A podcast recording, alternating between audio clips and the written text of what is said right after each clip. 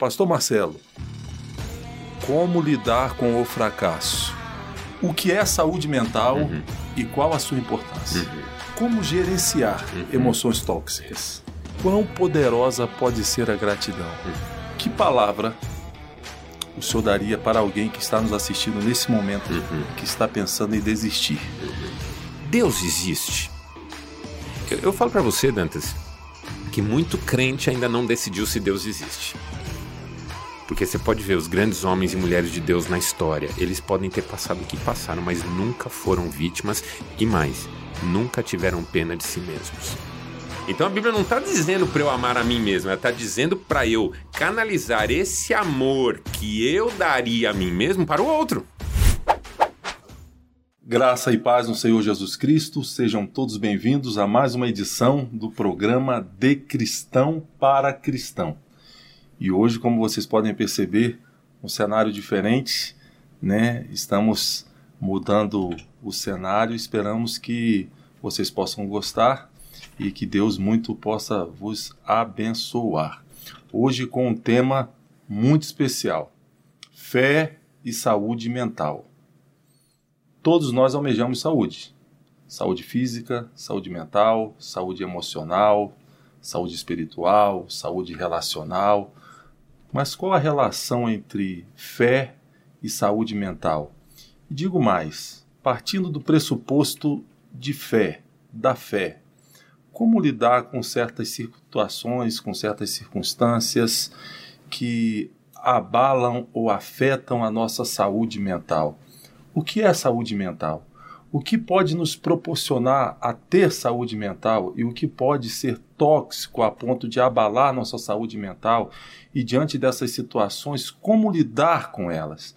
É sobre isso que vamos conversar hoje. E o convidado para nos ajudar a refletir sobre esse assunto é alguém não menos especial.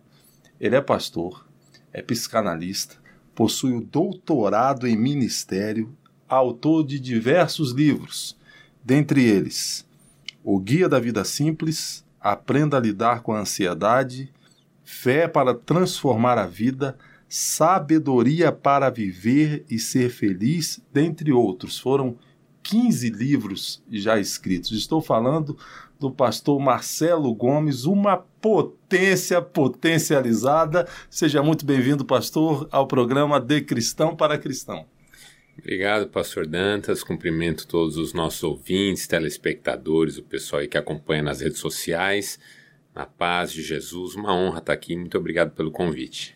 A honra é toda nossa, pastor. Eu estou aqui com um exemplar do, de um dos livros do pastor, O Guia da Vida Simples, são, foram 15 que o senhor escreveu. Né? Isso, 15 títulos publicados até agora. 15 títulos publicados e temos uma tradição aqui no programa que o entrevistado que já escreveu livros, ele presenteia o entrevistador com um exemplar de cada livro. Olha pastor. só, tradição interessante.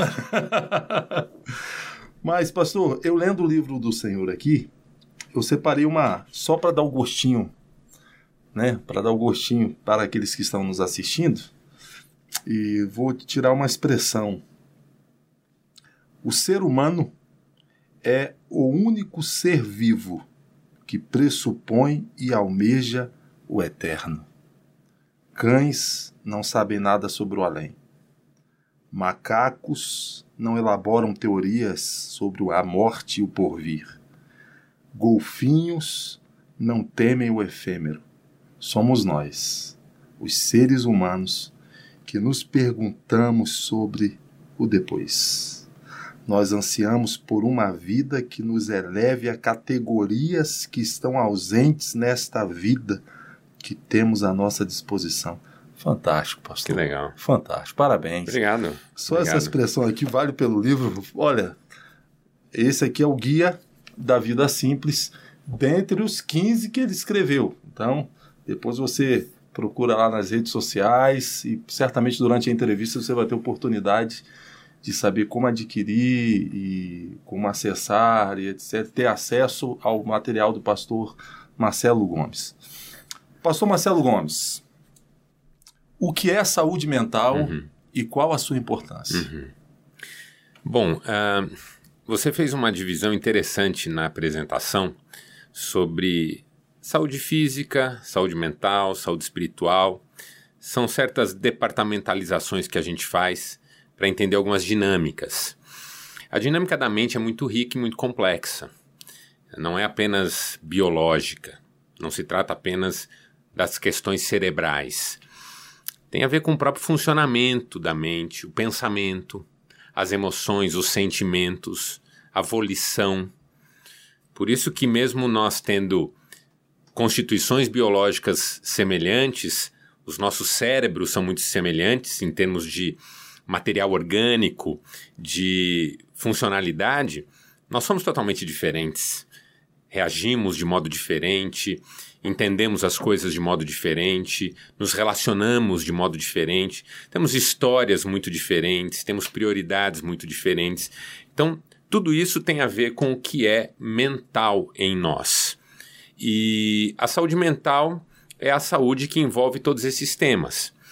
A saúde em termos de cognição, saúde em termos de emoções, saúde em termos de critérios que são usados para decisões, escolhas, saúde relacional, como você mesmo disse. Então, quando a gente fala em saúde mental, a gente está falando de tudo isso. Claro que num recorte um pouco mais bem delimitado, a gente acaba se concentrando em questões de saúde emocional, não é?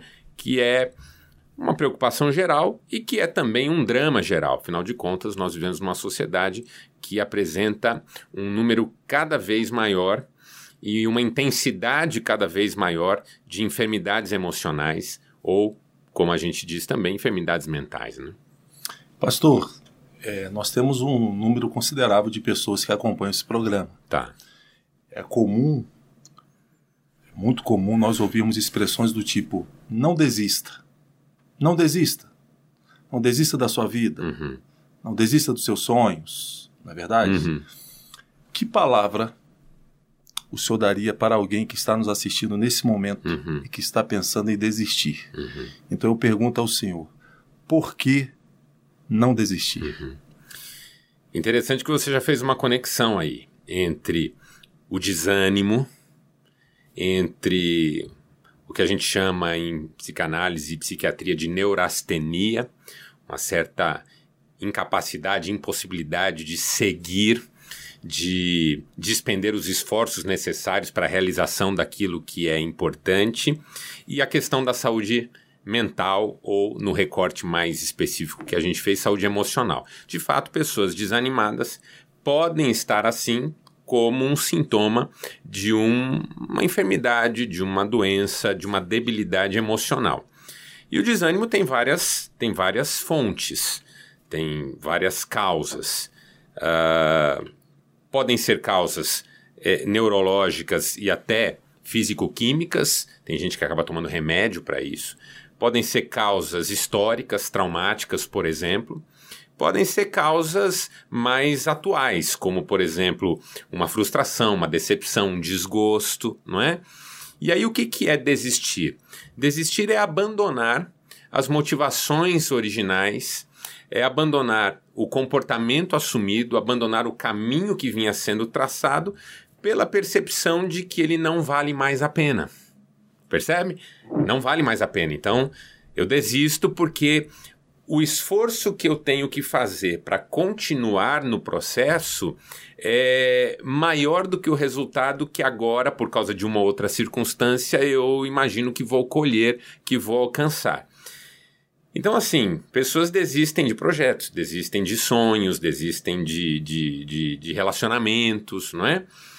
do que não desistir, que é a sua, né, a sua pergunta, e por que não, né? É, você não pode desistir daquilo que é fundamental. Por exemplo, a frase nunca desista dos seus sonhos, eu acho que ela é complicada. Por quê? Porque às vezes de um sonho ou outro é importante desistir.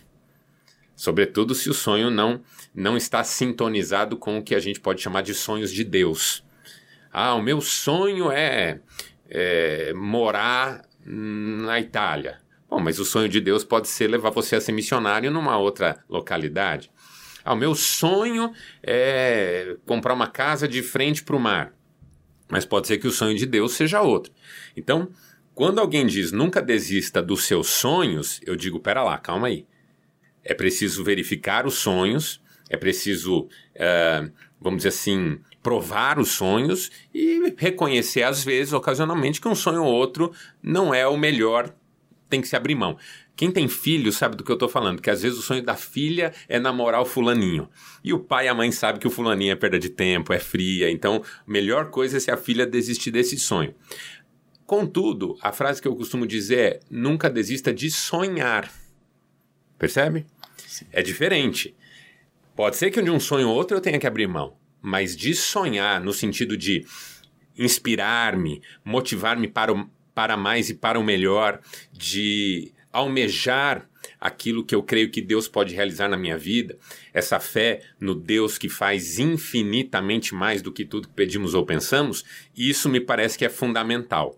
Então, no frigir dos ovos, um dos desafios é discernir o que é fundamental e o que é circunstancial. De algo circunstancial posso desistir, preciso entender as motivações, preciso entender o poder de certas frustrações. Aí é uma conversa um pouco mais complexa. Mas daquilo que é fundamental eu não posso desistir, não devo desistir, porque desistir disso é desistir de mim mesmo. É desistir da sequência da minha própria jornada, é desistir das minhas aspirações mais íntimas, é desistir de crer, inclusive. E quando a gente desiste de crer, a gente desiste de tudo, né? Porque a fé é o segredo, né? E o bom disso é que, mesmo que você esteja numa fase em que já desistiu de muita coisa e talvez até de si mesmo, Deus não desiste, né? E aí, a, essa é a questão, porque como Deus não se vincula ao que não é fundamental, né? O que é importante para Deus é prioritário em essência, Deus não pode desistir. O que é importante para Deus é prioritário em esse. Isso aí é uma frase para é uma frase para postar no Instagram. Olha aí, ó. É, é. Manda bala. Excelente resposta. Excelente. É, eu tenho recebido muitas mensagens ao longo de cada programa que a gente transmite de pessoas agradecendo, pessoas testemunhando, pessoas inclusive dizendo como têm tido suas vidas edificadas pelo conteúdo que tem sido produzido, que tem sido disponibilizado nas entrevistas que, tem, que estamos fazendo. Se você tem sua vida abençoada, é, seja um multiplicador. Como? Compartilhando com outras pessoas, fazendo a sua inscrição no, no canal, ativando as notificações, indicando para seus amigos. Muitas vezes você vai ouvir algo aqui que tem alguém que você conhece que está precisando ouvir essa palavra. E o seu compartilhar com esta pessoa é uma forma de você abençoar essa pessoa. Pastor, achei interessante quando o senhor falou que é diferente. Há uma diferença entre desistir de um sonho específico e desistir de sonhar. Uau, legal. Mas eu vou mudar agora um pouco a pergunta. Do que devemos desistir? Eu faço uma reflexão às vezes. É eu já fiz ela em algum livro, mas agora não vou lembrar qual de cabeça. A diferença entre perseverança e teimosia. Como saber que uma pessoa é perseverante? Como saber que uma pessoa é teimosa? Porque as duas têm a mesma ideia, a mesma conduta, o mesmo comportamento. Insistir naquilo que estão fazendo, ainda que muitas vezes não esteja dando certo. Uma pessoa perseverante vai continuar em frente mesmo que muita coisa sugira que ela pare. Mas uma pessoa teimosa também, não é? Teimo, teimosos são difíceis de abrir mão daquilo que já estabeleceram como essencial. Eu estou explicando essa diferença porque ela ajuda a responder a sua pergunta. Qual que é a diferença entre o teimoso e o perseverante? O perseverante é aquele que, tendo dado passos e não tendo colhido o resultado almejado desejado, ele reconhece no processo e no caminho um determinado avanço, uma determinada confirmação de que aquilo é realmente o que ele deve perseguir. Então, quando Paulo perseverava, quando José perseverava, quando Daniel perseverava, Ainda que as circunstâncias eram as mais adversas, eles conseguiam enxergar sinais da bênção de Deus, do cuidado de Deus, do avanço do evangelho, ou da mensagem, ou da profecia e assim por diante. O teimoso é aquele que, quando tudo começa a dar errado, ele continua pela simples dificuldade de dar o braço a torcer. Ele não reconhece avanços, ele não reconhece sinais da bênção de Deus. Pessoas que o amam e que são sensíveis ao que ele está passando, falam com ele sobre a necessidade dele rever, mas ele não ouve ninguém, porque ele está comprometido não com o processo e com o resultado, mas com o provar a si mesmo. Essa é uma coisa que eu digo muito para a gente desistir de uma vez por todas, de uma certa necessidade de provarmos a nós mesmos de uma certa necessidade de concorrermos em favor de uma autoestima que esteja construída sobre a base da superioridade em relação ao outro ou do reconhecimento do outro em relação ao nosso valor. Quando uma pessoa está comprometida com esse tipo de coisa, dificilmente ela vai chegar num bom lugar, porque ela vai sempre se sabotar, sempre se boicotar. Então, se eu puder dizer para os nossos irmãos e irmãs que estão nos acompanhando algo do que desistir, é da necessidade de provarem a si mesmos. Excelente. Excelente, pastor. Como gerenciar emoções tóxicas, pastor?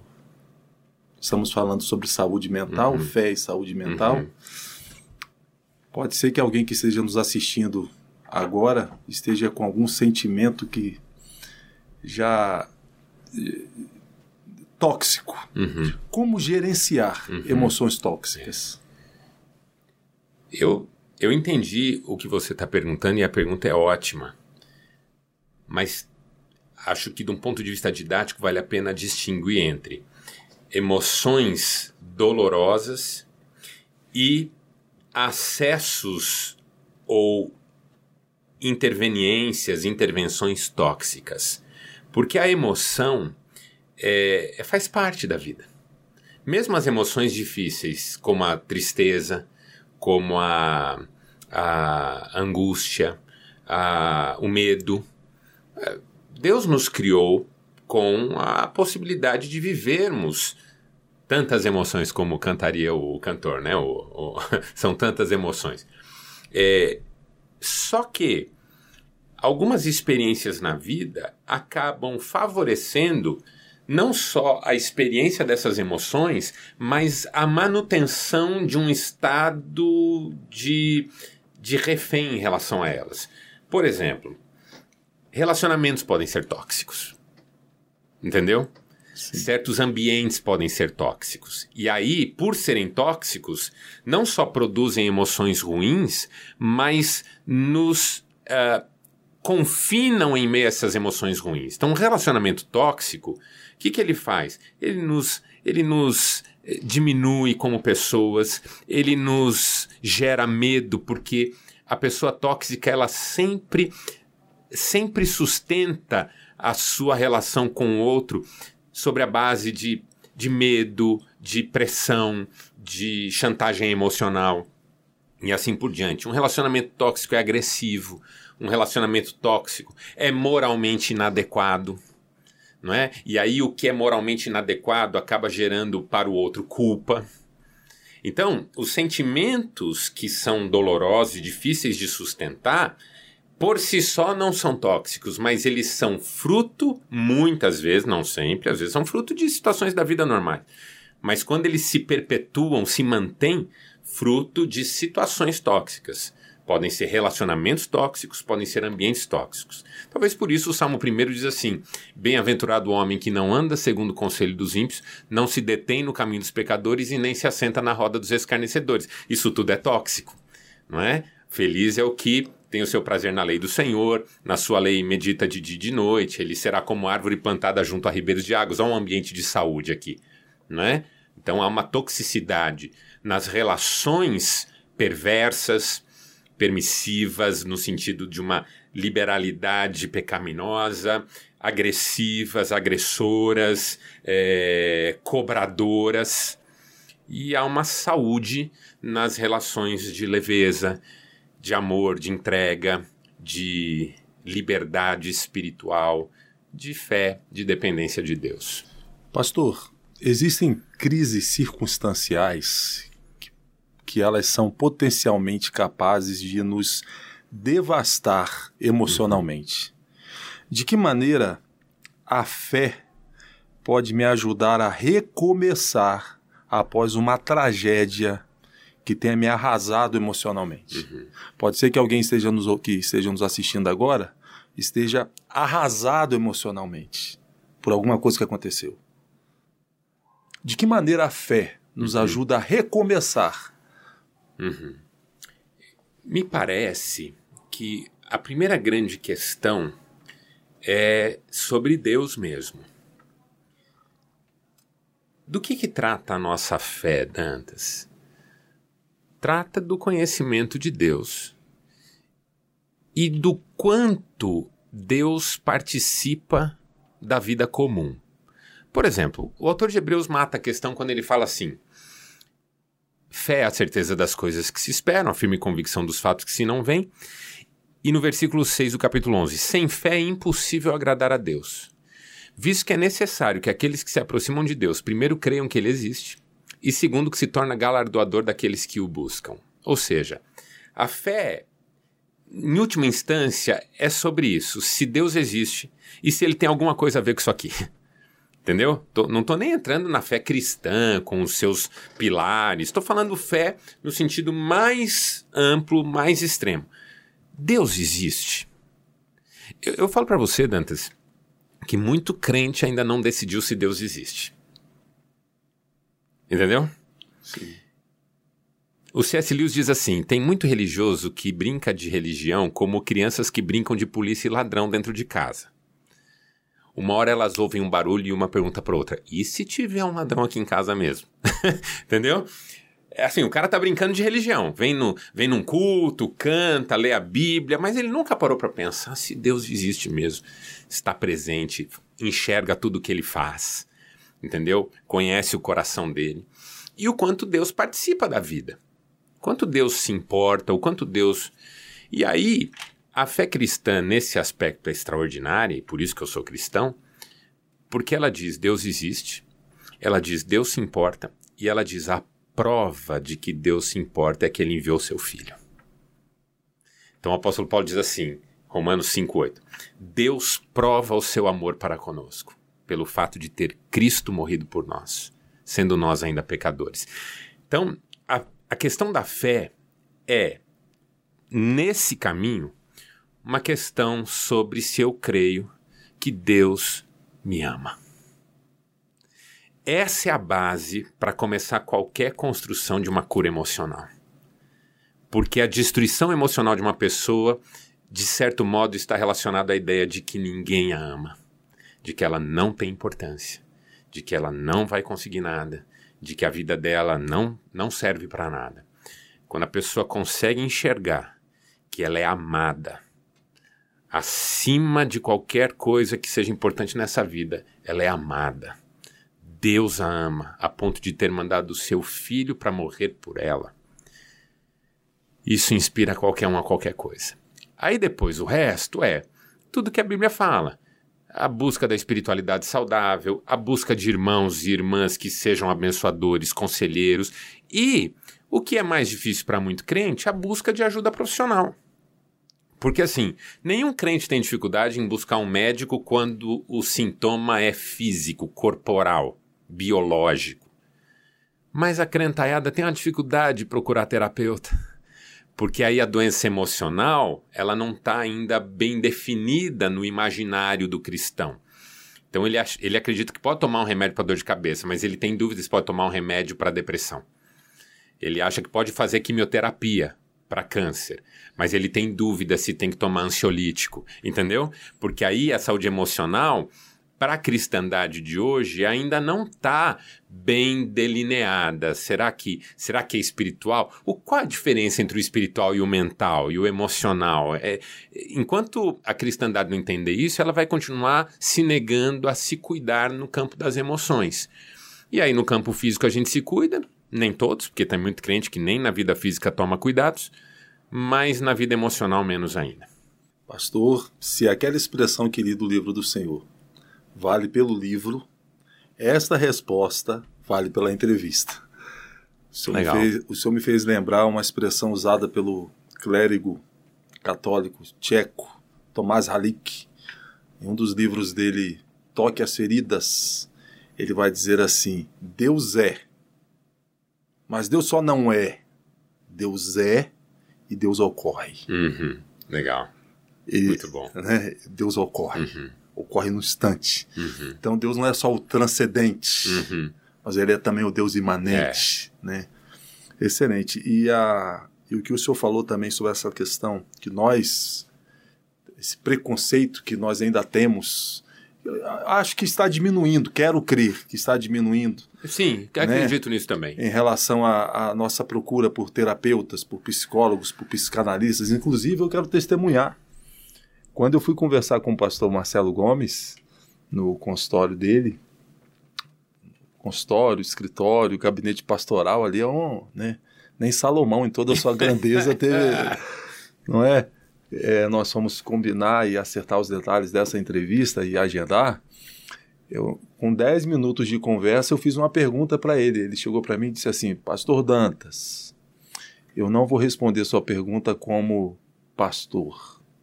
Eu vou responder como psicanalista.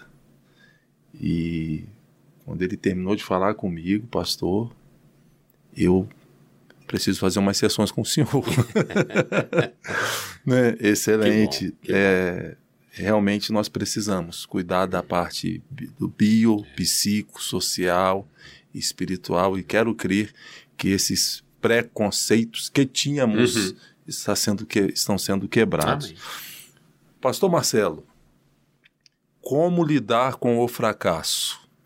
Você sabe que eu fiz uma palestra uma vez, numa empresa inclusive, sobre os três Fs trágicos, horríveis, tenebrosos, pavorosos da vida: feridas, frustrações e fracassos. São os três Fs tensos.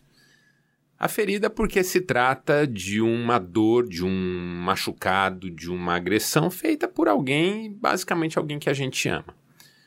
A frustração, porque é a interrupção de um comportamento motivado, de uma expectativa, de uma busca, né? E o fracasso, porque é a sensação de fim de linha. É a sensação de acabou. É, ele, é mais, ele é mais pesado que a frustração, porque o fracasso ele põe por terra qualquer pretensão de retomada. Então, assim, quando há uma pretensão de retomada e uma possibilidade, não se trata de um fracasso. Se trata de um revés, de uma frustração, de uma dificuldade, de uma tribulação. Fracasso é quando acabou, não é? O, o fracasso, fracasso do ser humano no Éden, quando pecou e foi expulso do paraíso, aquilo, aquilo acabou, não tem volta, não é? A morte entrou no mundo. Você tem uma situação de fracasso aí. O fracasso de um casamento. Acabou. O fracasso na educação de um filho. Tudo aquilo que foi feito se perdeu. E não tem, não tem mais o que se faça que resolva. Então, assim, quando, quando a gente está diante de um fracasso, alguma coisa que era importante se perdeu de uma vez, e a gente se sente derrotado, o jogo acabou, o juiz apitou e nós perdemos, entendeu? Isso é um fracasso. O campeonato já era. É... Três coisas que fazem toda a diferença.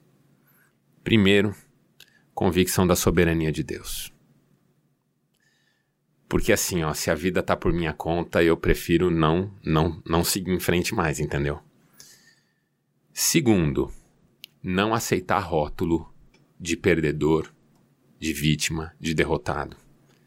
Porque você pode ver os grandes homens e mulheres de Deus na história, eles podem ter passado o que passaram, mas nunca foram vítimas e mais, nunca tiveram pena de si mesmos.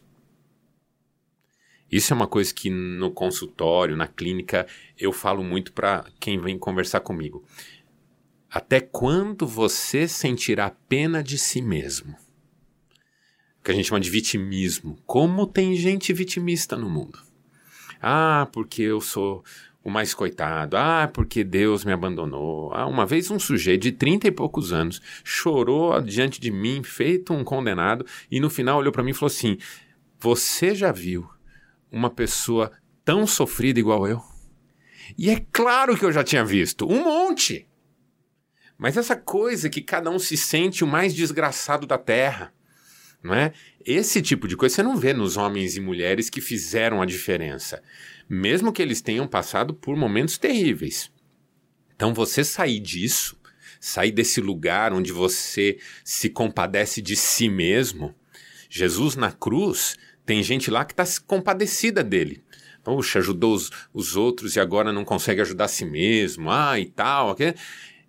ele olha para aquelas pessoas, para essas que estão compadecidas, para aquelas que o estão agredindo e diz assim: Pai, perdoa-lhes. Eles não sabem o que fazem. A vítima aqui são eles, não sou eu, não. Eu sei por que, que eu tô aqui, eu sei o que eu tô fazendo, eu sei que o Senhor está no controle da minha vida, eu sei quem eu sou. Então, essa, essa, essa a rejeição do rótulo de vítima é um negócio fundamental. E aí, a terceiro, olhar para o futuro. Eu gosto de duas frases que eu vou citar aqui. Você citou uma tão bonita, eu vou citar duas que não são tão bonitas quanto a que você citou, mas que são legais também. Uma é de Emmanuel Levinas, filósofo francês de ascendência judaica, num livro chamado Da Existência ao Existente, em que ele diz assim: o presente é começo puro. Eu acho essa frase espetacular. O presente é começo puro. O presente não é desfecho de nada. Quem diz assim, ah, onde eu vim parar? Olha o que aconteceu comigo. Essas pessoas estão vendo o seu momento como desfecho, fracasso. Presente é começo puro. Daqui para frente tudo pode ser diferente. A segunda frase é do escritor Tim Hansel, americano, citado por Hal Urban no livro As Grandes Lições da Vida. A boa notícia é essa, que a melhor fase da sua vida está pela frente. E aí a terceira, eu vou citar uma terceira, que é mais linda do que todas, que é o apóstolo Paulo, aos, na segunda carta aos Coríntios, capítulo 5. E assim, se alguém está em Cristo, é nova criatura. As coisas antigas passaram, eis que tudo se fez novo. A opção pelo futuro é fundamental. Porque aí você não toma o fracasso como desfecho, mas como escola. Posso até ter outras derrotas e tristezas, mas não como essa, porque com essa eu aprendi. Pastor, excelente.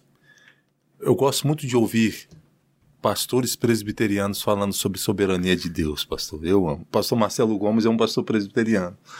Eu lembro, inclusive, de um evento é, em um dos estados que eu morei, que houve uma, uma, uma reunião de pastores na Assembleia de uhum. Deus, mas o convidado para ministrar foi um pastor da Igreja Batista. Ah, que legal. É, mas Aí o pastor, antes de começar a ministrar, ele disse assim: Olha, eu não sei quem que foi mais corajoso. Se foi o pastor de vocês em ter me convidado ou eu em ter aceitado o convite é. para estar tá aqui para ministrar. Né? Enfim, muito bom. Mas que palavra o senhor diria para quem está nos assistindo agora?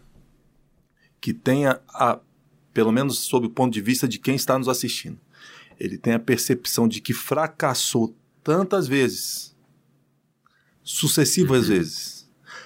Houveram tantos fracassos em, suas, em uhum. sua vida que a ponto dele dizer: Eu estou cansado. Uhum. Eu estou cansado. Que palavra o senhor daria para essa pessoa? Primeiro, é justo que você esteja cansado. Afinal de contas, não é fácil. E se alguém disser que é fácil, está mentindo, não entendeu nada sobre a vida. Eu tenho conversado com muita gente cansada e, e algumas pessoas estão cansadas porque apanharam muito.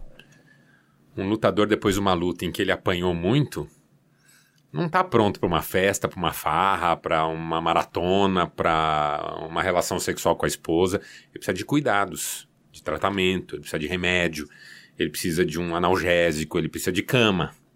Então, gente que passou por uma fase muito difícil Inclusive porque a gente precisa entender, Dantas, que é depois da luta que a gente sente a luta. Você é de história militar. No campo de batalha, a adrenalina é top. Você vai, se enfrenta, mas depois da luta, quando você volta vivo, graças a Deus, aí você sabe onde está doendo, aí você sente os medos que na hora você não sentiu, aí dá aquela desmoronada. Então, é importante entender que depois de um processo traumático, depois de uma perda irreversível, depois de uma é, tragédia, toda pessoa tem direito a sofrer, a vivenciar um luto, talvez, a desmoronar emocionalmente. Por quê? Porque a gente vive, principalmente na igreja, às vezes, não em todo contexto, mas essa coisa de que você não pode se abater, não pode. O apóstolo Paulo diz: chegamos a desesperar da própria vida. Entendeu? É, não é assim, ninguém é de ferro. Elias foi para a caverna e falou: me é melhor morrer do que viver. Ninguém é de ferro. Então, essa é a primeira coisa que eu digo para quem está assim. É justo que você esteja assim, porque passou. Mas esse é um ponto. O outro ponto é: deixe-se cuidar. Deixe-se amar, porque a pessoa assim, ela tende a recusar o estender de mão de quem está por perto. Por várias razões, ou porque não é quem gostaria que fosse. É igual na igreja. Eu quero que o pastor me visite. Aí, porque eu quero que o pastor me visite, eu não aceito a visita do meu irmãozinho que está tão interessado em me ajudar. É essa, essa seletividade com que a gente recusa a extensão da mão de Deus através da mão do irmão. Então, deixe-se cuidar, deixe-se instruir.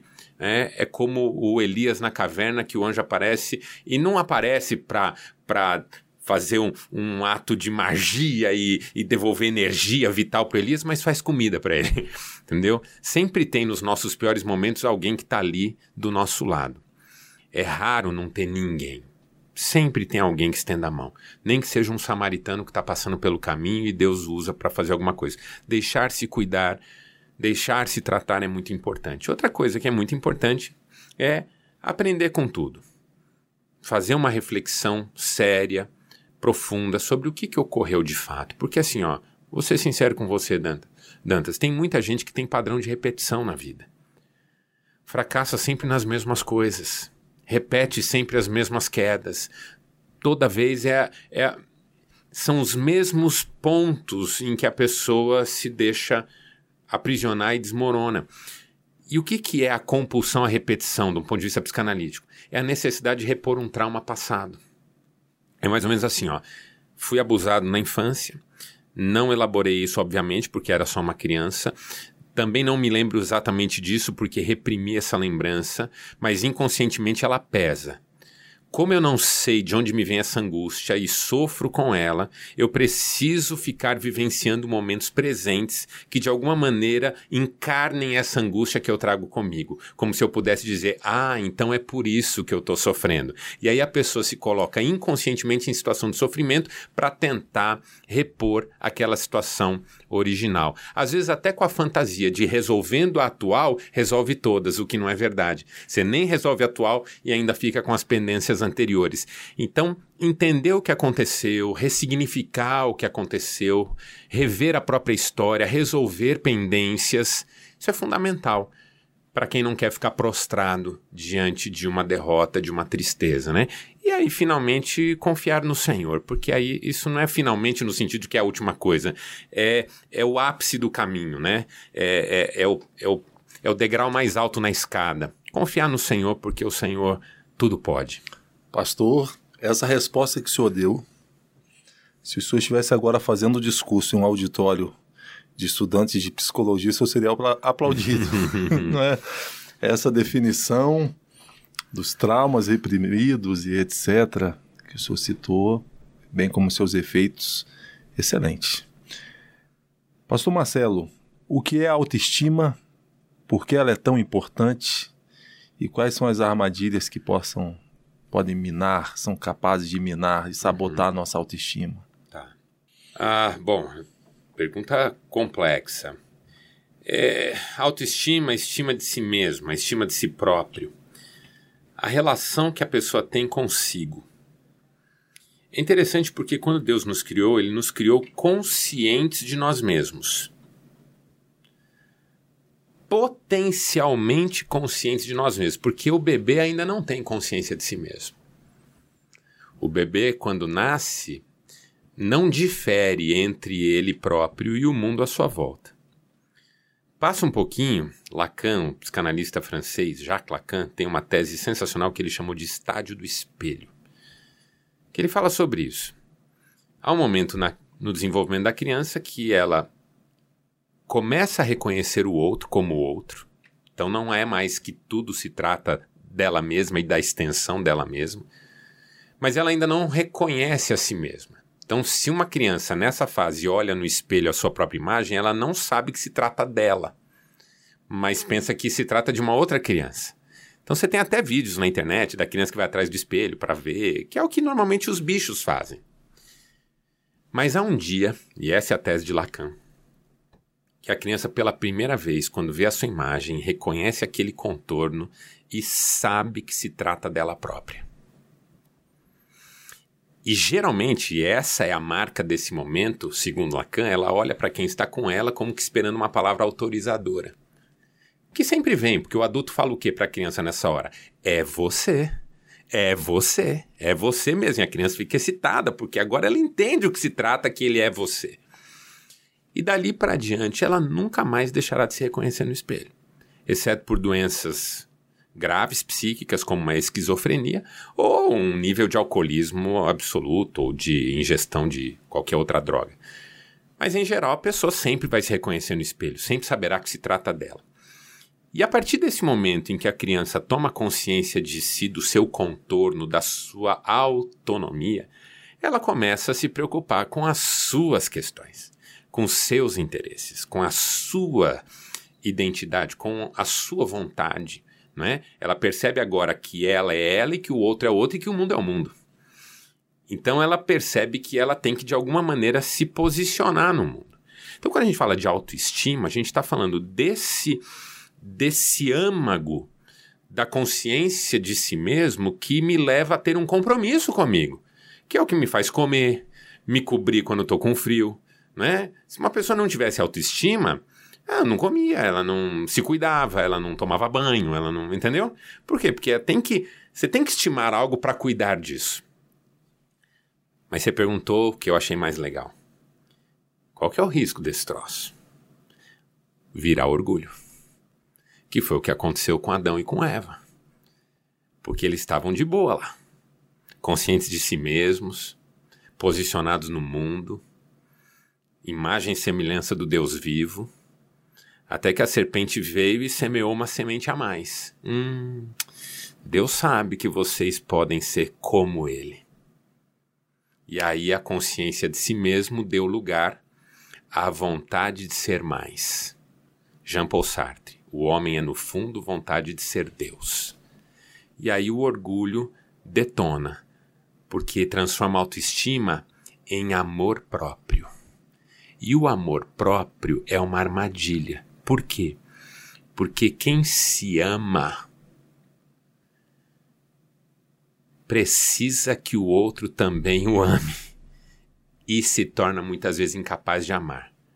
Aí alguém me perguntou esses dias, mas Marcelo, a Bíblia não diz que a gente tem que se amar? Bom, eu não conheço esse versículo. Nunca, não, não me lembro de ter lido a Bíblia dizendo que eu tenho que me amar. Ah, ela diz que eu tenho que amar o meu próximo como a mim mesmo. Então, peraí. Ela não está dizendo que eu tenho que me amar e amar o próximo. Ela está dizendo que eu tenho que amar o próximo como se ele fosse eu.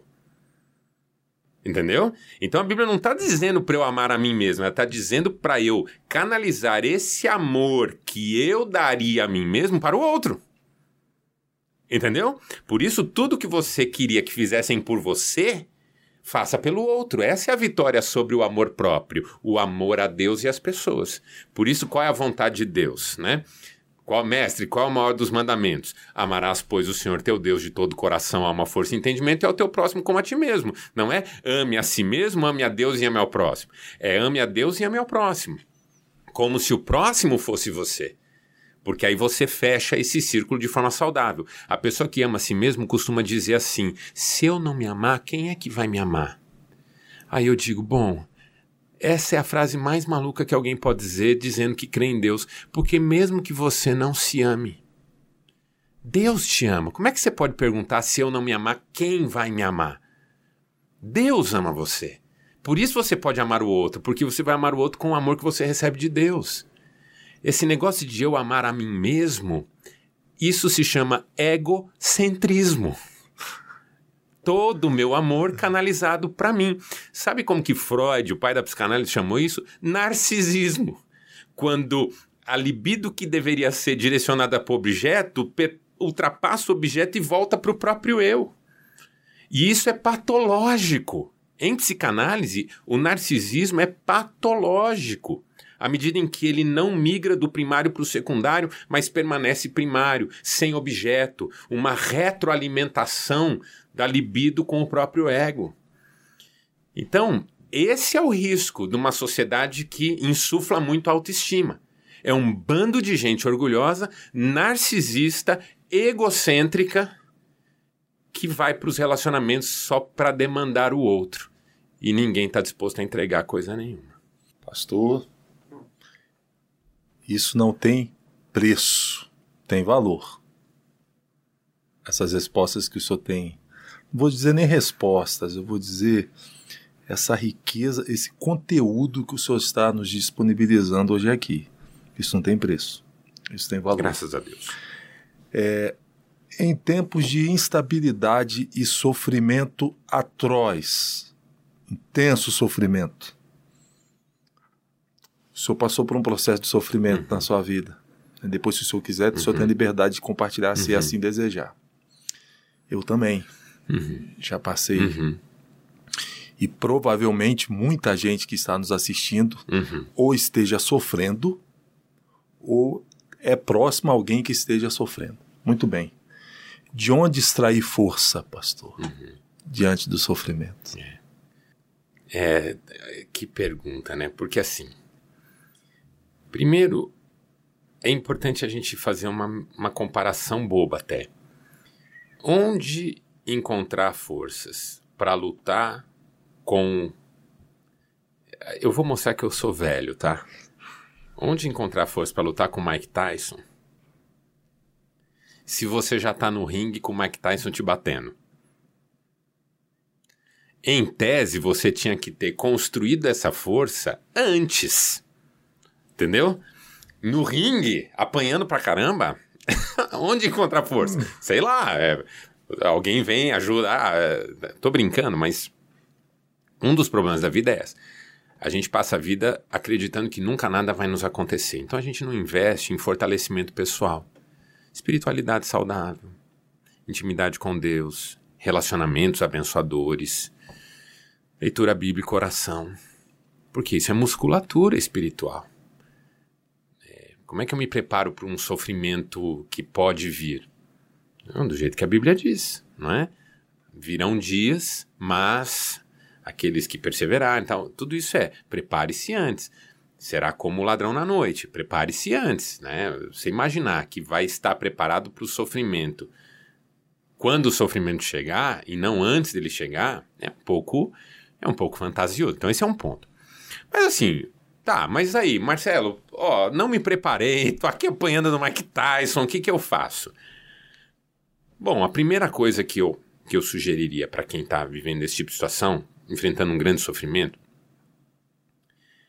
é quais são suas convicções? Apegue-se a elas poderosamente.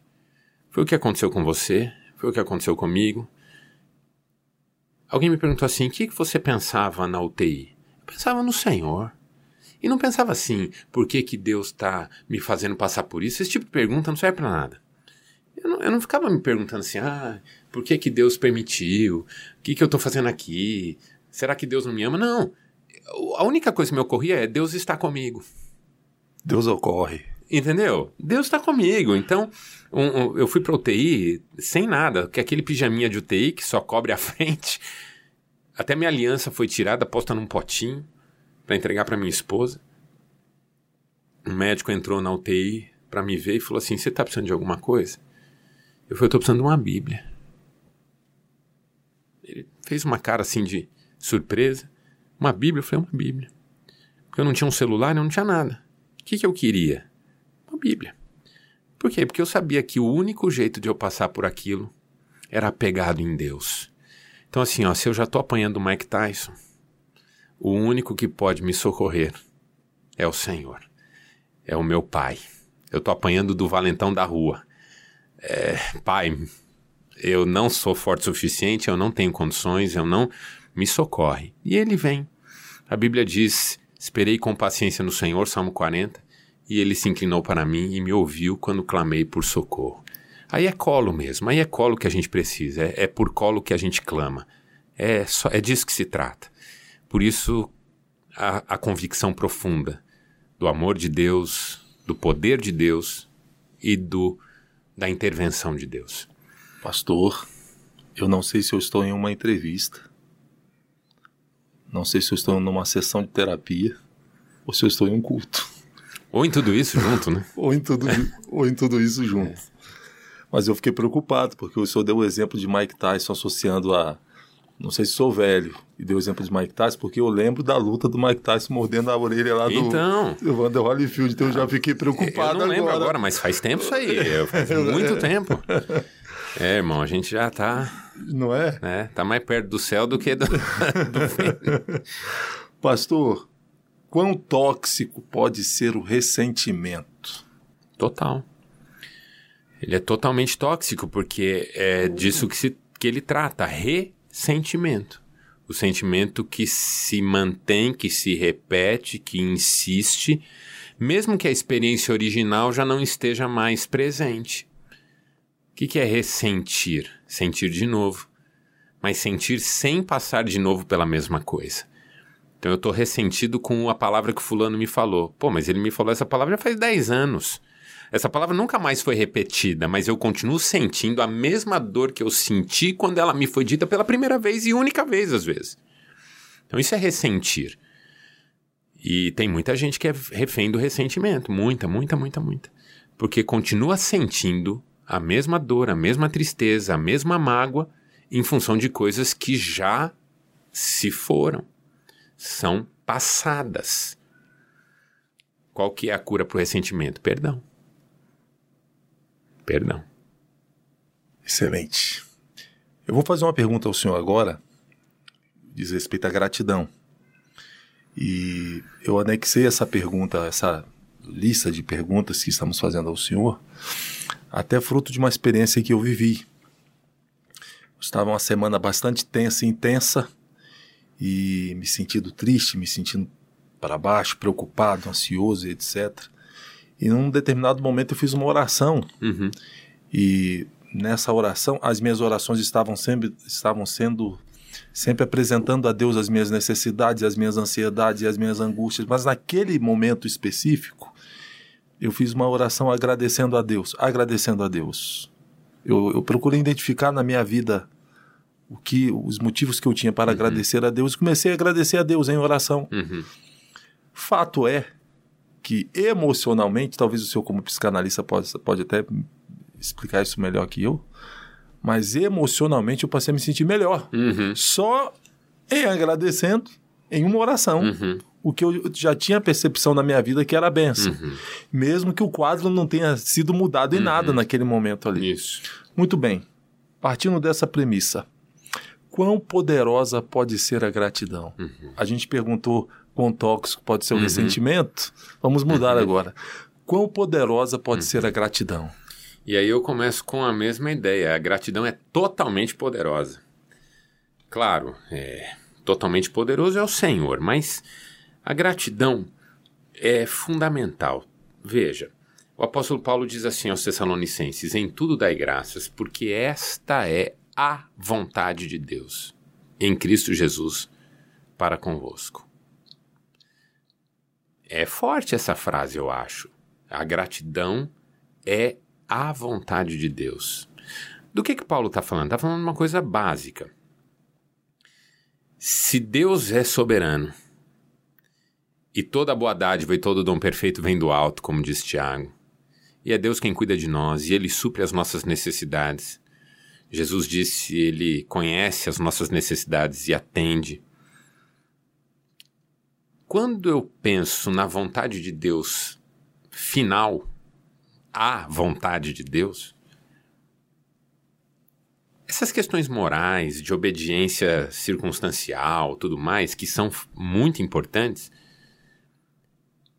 elas não são tão importantes quanto a gratidão, porque se tudo vem de Deus, qualquer coisa que eu tenha feito, qualquer coisa que tenha dado certo, ou o fato de eu estar vivo, tudo isso é graça. Por isso, gratidão e graça são da mesma raiz, né? O que eu quero dizer, Dantas, é assim: a vontade de Deus é que você seja grato, porque assim, qualquer outra coisa que Deus espere de você, ele tem que te dar para você conseguir atingir. Então, Deus espera que você obedeça? Sim, claro que espera. Deus quer que você pregue o evangelho? Claro que quer. Mas a verdade é que Deus não precisa de nada disso. Ele te dá essa essa ele te comunica essa vontade, ele te dá esse privilégio porque ele quer te abençoar. Então no final do dia, entre salvos, entre mortos e feridos, entre entre perdas e ganhos, entre tudo, no final do dia é obrigado. Esta é a vontade, obrigado. Então assim, isso é um ponto. O outro ponto é o que você falou. A gratidão tem um peso na vida. Porque além dela ser obediência, além dela ser humildade, além dela ser fé, ela também é um olhar. Porque quem agradece, agradece por algo. E quando você diz obrigado, Senhor, até pela aprovação, você não está falando assim, obrigado, Senhor, pela aprovação, porque eu adoro aprovação. Puxa, que delícia a aprovação. Não, você não é masoquista. Você agradece a aprovação porque você crê que a aprovação tem um objetivo. Você acredita que a aprovação tem um propósito. Se agradece por uma perda, você está dizendo, Senhor, eu confio que isso é para o meu bem. Todas as coisas cooperam. Então a gratidão é um olhar, é um olhar que muda o foco, que diz: antes eu olharia isso, mas hoje eu vou olhar essa outra questão aqui. E quando você consegue fazer essa mudança de perspectiva, isso é de uma maturidade espetacular. E aí é claro que isso traz alegria, traz ânimo, traz força, traz vitalidade. Por quê? Porque é um passo que não é fácil dar, mas que a gente dá e se alegra por dar. E essa alegria, como diz a Bíblia, é a nossa força. Deus seja louvado. Experiências passadas. Elas podem trazer recordações carregadas de medo, dor, potencialmente capazes de, de nos tornar tóxicos, não é? Como expurgar isso? Uhum. Bom, é, eu, eu, eu tenho uma eu tenho uma chave que eu trabalho até em curso online, nos livros, que é uma tríade: revisar, ressignificar, resolver. Todos nós temos experiências traumáticas, todos. E as que mais me preocupam não são as que nós lembramos, são as que nós não lembramos. As reprimidas. As que foram jogadas lá no mundo inconsciente, estão lá fervilhando, gerando sintomas, mas delas a gente nada sabe porque reprimiu. Mas todos nós temos experiências traumáticas. Primeiro desafio é revisar, ou seja, recontar a própria história, olhar o caminho. Lembra quando Eliseu encontra um rio de águas amargas e ele pede um prato novo com sal e vai até o nascedouro daquele rio, até a nascente do rio, e lá ele joga o sal. O que ele está dizendo é o seguinte: tem dias, tem momentos, tem horas na vida em que a gente tem que encontrar a nascente de uma amargura. Entendeu? Ah, pastor. É a nascente. Vou é ali, pode pregar. É ali que a coisa, entendeu? Não adianta você salgar o rio no meio do rio. Por isso que eu sou psicanalista, porque a psicanálise é a busca pelas causas dos sintomas. Porque senão você fica tratando sintoma. Entendeu? Ó, oh, não seja agressivo. Ó, oh, não fala assim. Ó, oh, tenta se acalmar. Ó, oh, por que, que você não vai por esse caminho? Ó, por que, que você não lê um livro? Vai orar mais. Tudo bem, tudo isso é ótimo. Mas assim, por que, que a pessoa é agressiva? Tem uma causa. Tem uma origem. Talvez ela foi criada debaixo de um discurso agressivo. Talvez ela tenha uma memória reprimida que funciona como uma angústia que é liberada com agressividade. Se você não tirar isso, a pessoa ela vai continuar se auto-penitenciando. Ah, eu queria. Puxa, por que, que eu não consigo? Eu já tentei tanto. Tem um monte de gente me ouvindo que está pensando, puxa, acontece comigo. Eu já quis mudar um comportamento, eu já quis, e eu não consigo. Mas por quê? Porque a causa não permite. Tá lá, a, a água na nascente tá amarga. Tem que levar o sal lá Tem na que levar nascente. o sal na nascente. Para você levar o sal na nascente, como é que você acha a nascente de um rio? Margeando ele até o lugar onde ele nasce. É a vida. Como é que eu acho as causas dos meus sintomas? Revendo a minha história. Ontem, antes de ontem, quando eu tinha 30, quando eu tinha 20, quando eu tinha 10, quando eu tinha 5, e, e, os discursos que eu ouvi em casa sobre qual foi o contexto em que eu nasci, porque ali já tem muito discurso, já tem muita coisa.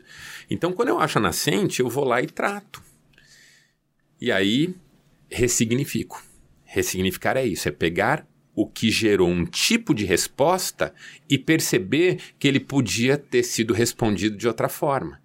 Então, ah, eu fiquei agressivo por causa dessa palavra. Mas, poxa, meu pai falou essa palavra porque ele queria conter a minha ansiedade, a minha hiperatividade. Não é porque ele não me amava. Aí eu ressignifico aquela experiência. E quando eu ressignifico, eu resolvo.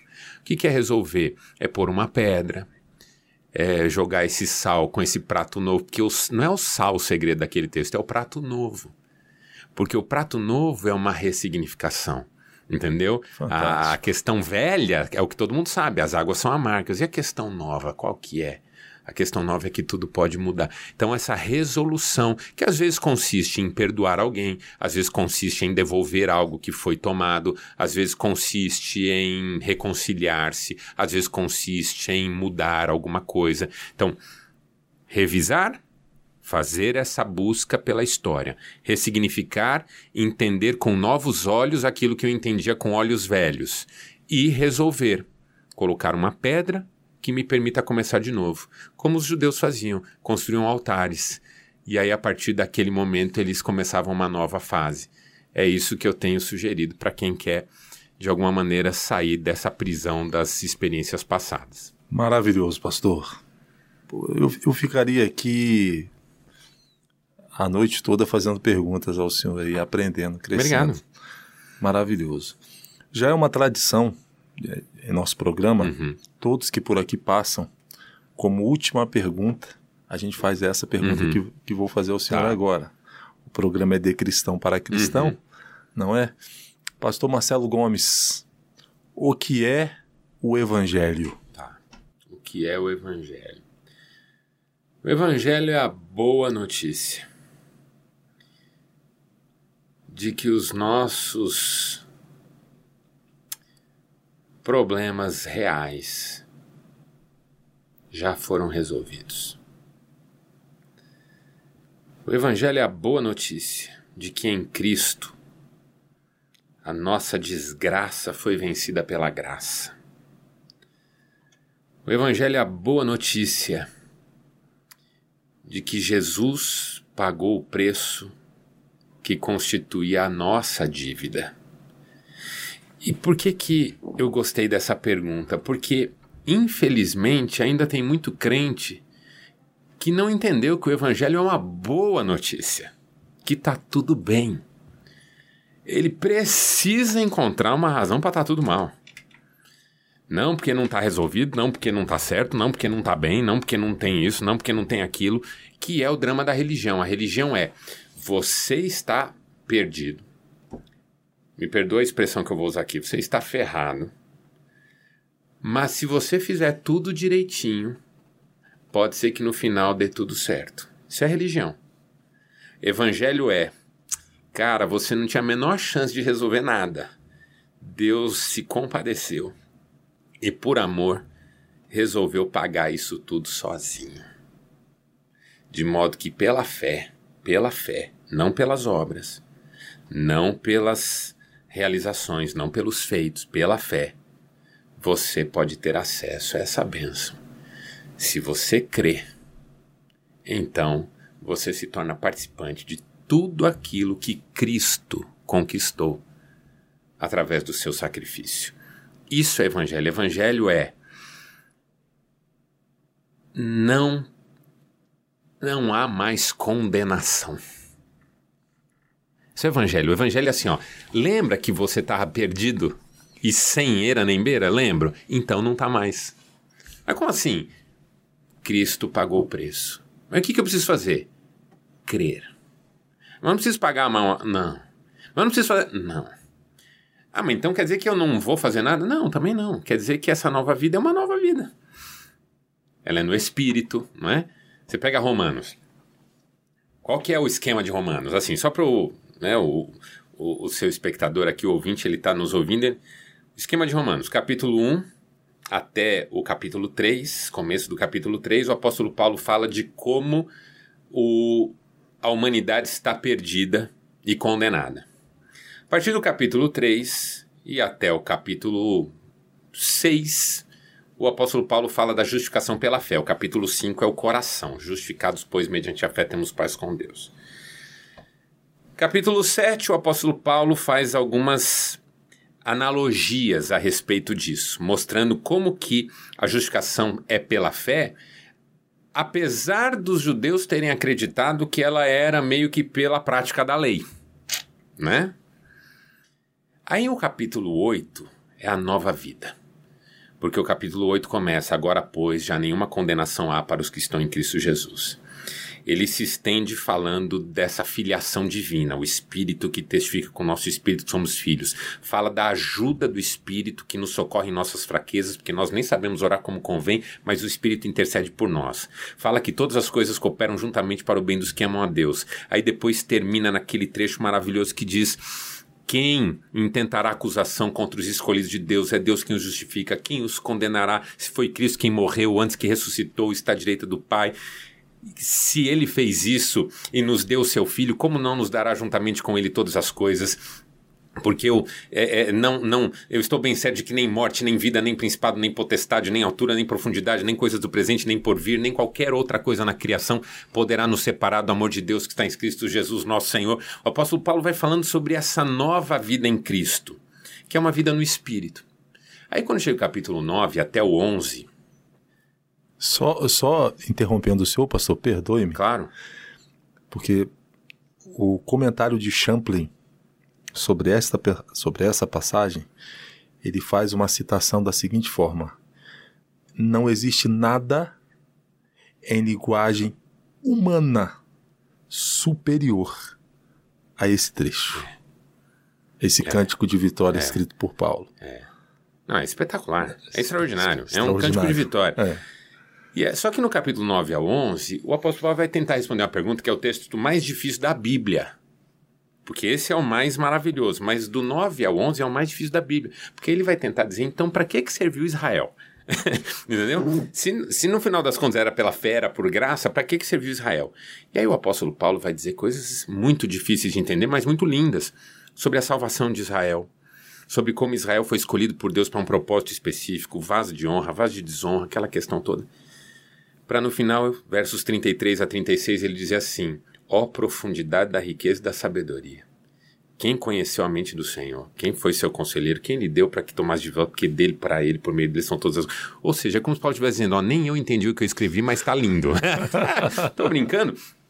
Porque o capítulo 12 até o 16, Paulo vai dizer o seguinte: como é que a gente vive agora?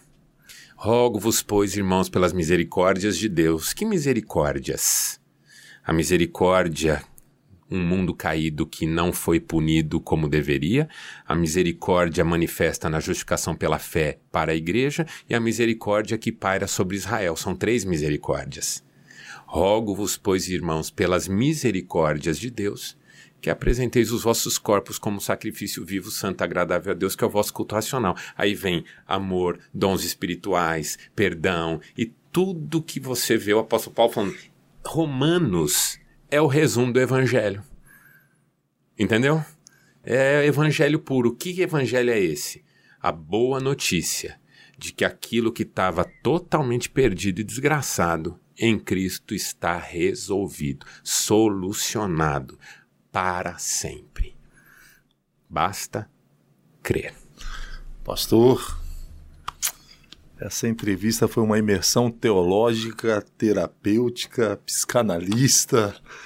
Que maravilha. Obrigado. Que maravilha. Muito obrigado. Eu que agradeço. Deus abençoe muitíssimo, Senhor, uhum. sua família, seu ministério.